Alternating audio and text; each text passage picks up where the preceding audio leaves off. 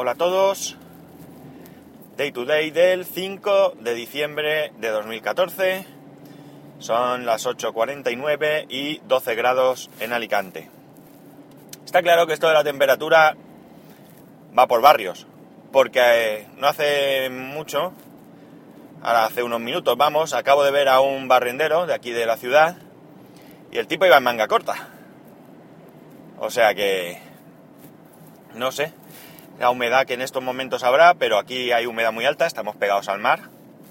La ciudad está da directamente al mar, de hecho hay una playa y todo, para el que no conozca esta ciudad. Y hay una sensación térmica normalmente inferior a la que realmente hay. Eso unido a que la mayoría de, de los de aquí no estamos acostumbrados, pues pues hace que, que, no lo pasemos muy bien. El otro día leía un artículo que decía, no estoy muy seguro si era en España o en esta comunidad, que el 50% de las viviendas no estaban preparadas para el frío. Y eso lo puedo corroborar porque en casa de mis padres, pues siempre ha hecho bastante frío. Las ventanas no cerraban bien, y no era un problema de que las ventanas estuviesen viejas, sino un problema de que el tipo de ventana que se ponía, pues era lo más sencillo, sin cristal doble ni nada de eso. Ahora ya las casas nuevas se hacen mejor. De hecho, mi, mi misma casa eh, no ponemos la calefacción en todo, en todo el invierno. Así que las casas, pues como digo, están mucho mejor. Pero bueno, no era este el tema que quería, que quería hablar. Hoy he leído un artículo también, esta mañana, que me ha puesto un poco los pelos de punta. Cuando vemos en televisión programas como ¿cómo se llama eso? Hermano mayor, creo que es, donde vemos pues jóvenes que pues que están asalvajados, la, yo creo que la, la expresión correcta, que gritan a sus padres, rompen puertas, pues que están, vamos, alterados con el mundo. Normalmente ves incluso que son padres que, que son personas, pues, vamos a decir, normales, con su trabajo, con su mayor o menor educación mmm, escolar, me refiero. Pero siempre piensas que esto, pues, es un programa de televisión y a fin de cuentas, pues puede estar todo preparado, o al menos magnificado de alguna manera.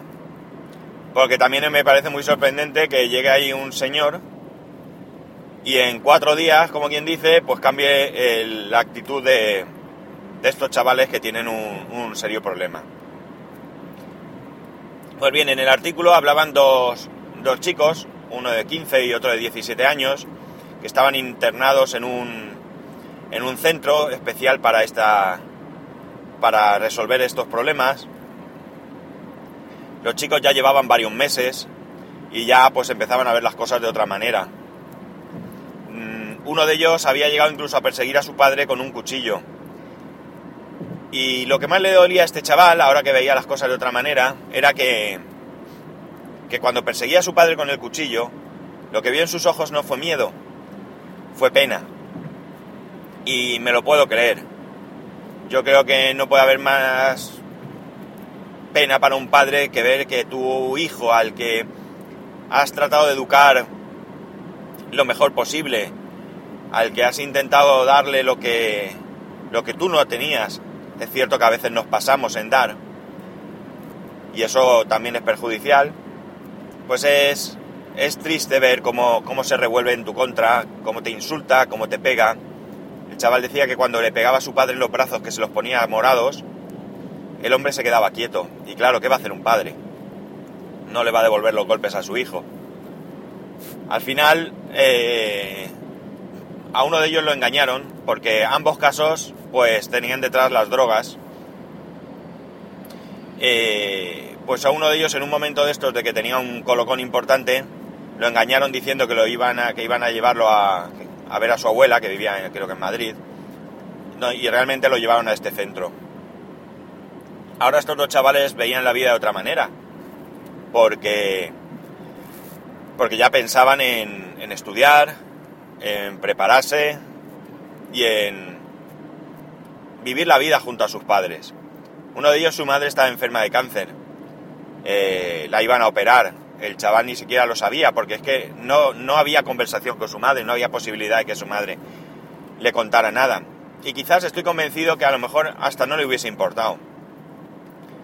Pero no porque sea una mala persona, sino porque su actitud y el efecto de las drogas, pues probablemente te hace ver las cosas diferentes. Creo que en el artículo ponía que en España hay 13.000 denuncias al año de padres contra hijos. Me parece que esto es un tema lo suficientemente serio como para que el gobierno y las autoridades competentes tomen cartas. Porque a fin de cuentas, si lo pensamos fríamente y le quitamos el lado emotivo, pues 13.000 denuncias se pueden convertir en 13.000 delincuentes. Y por tanto, pues egoístamente también nos interesa atacar este asunto desde un punto de vista más práctico, si queréis. Está claro que vivimos en una época de recortes, donde ni siquiera los dependientes, que esta sería otra queja a tener en cuenta, pues reciben ningún tipo de ayuda. Así que me da que mucho menos para esto, que se apañen los padres con los hijos. En fin, es una reflexión porque yo como padre, pues cuando mi hijo se pone un poco rebotón, tiene tres años y medio y bueno, pues está en un momento en el que en el que se quiere imponer, quiere ser de alguna manera el líder de la manada, pues yo hay veces que le regaño, pero no me siento bien, porque evidentemente no es lo que quiero. Creo que cualquier padre lo que quiere es para su hijo, pues más de lo que tuvo, sea como fuere. Si no fue bueno, pues que fue, sea bueno, y si fue bueno, pues que sea mejor. Pero esto no nos debe de, de poner un velo delante y hacer que, pues que nos pasemos y que sea perjudicial. En fin, esto es un viernes de reflexión y va a ser cortito también porque mi hijo sigue estando malito, he tenido que llevarlo a casa de su abuela y por tanto tengo menos tiempo para grabar, cosa que a lo mejor pues también agradecéis. En fin, eh, solamente deciros que el lunes es festivo aquí en España y por tanto no trabajo y por tanto no, no grabaré. Así que ya nos escucharemos el martes día 9. Así que pasar un, bien, un buen fin de semana. Ya prácticamente estamos en Navidades, así que ya estamos pensando en, en gastar.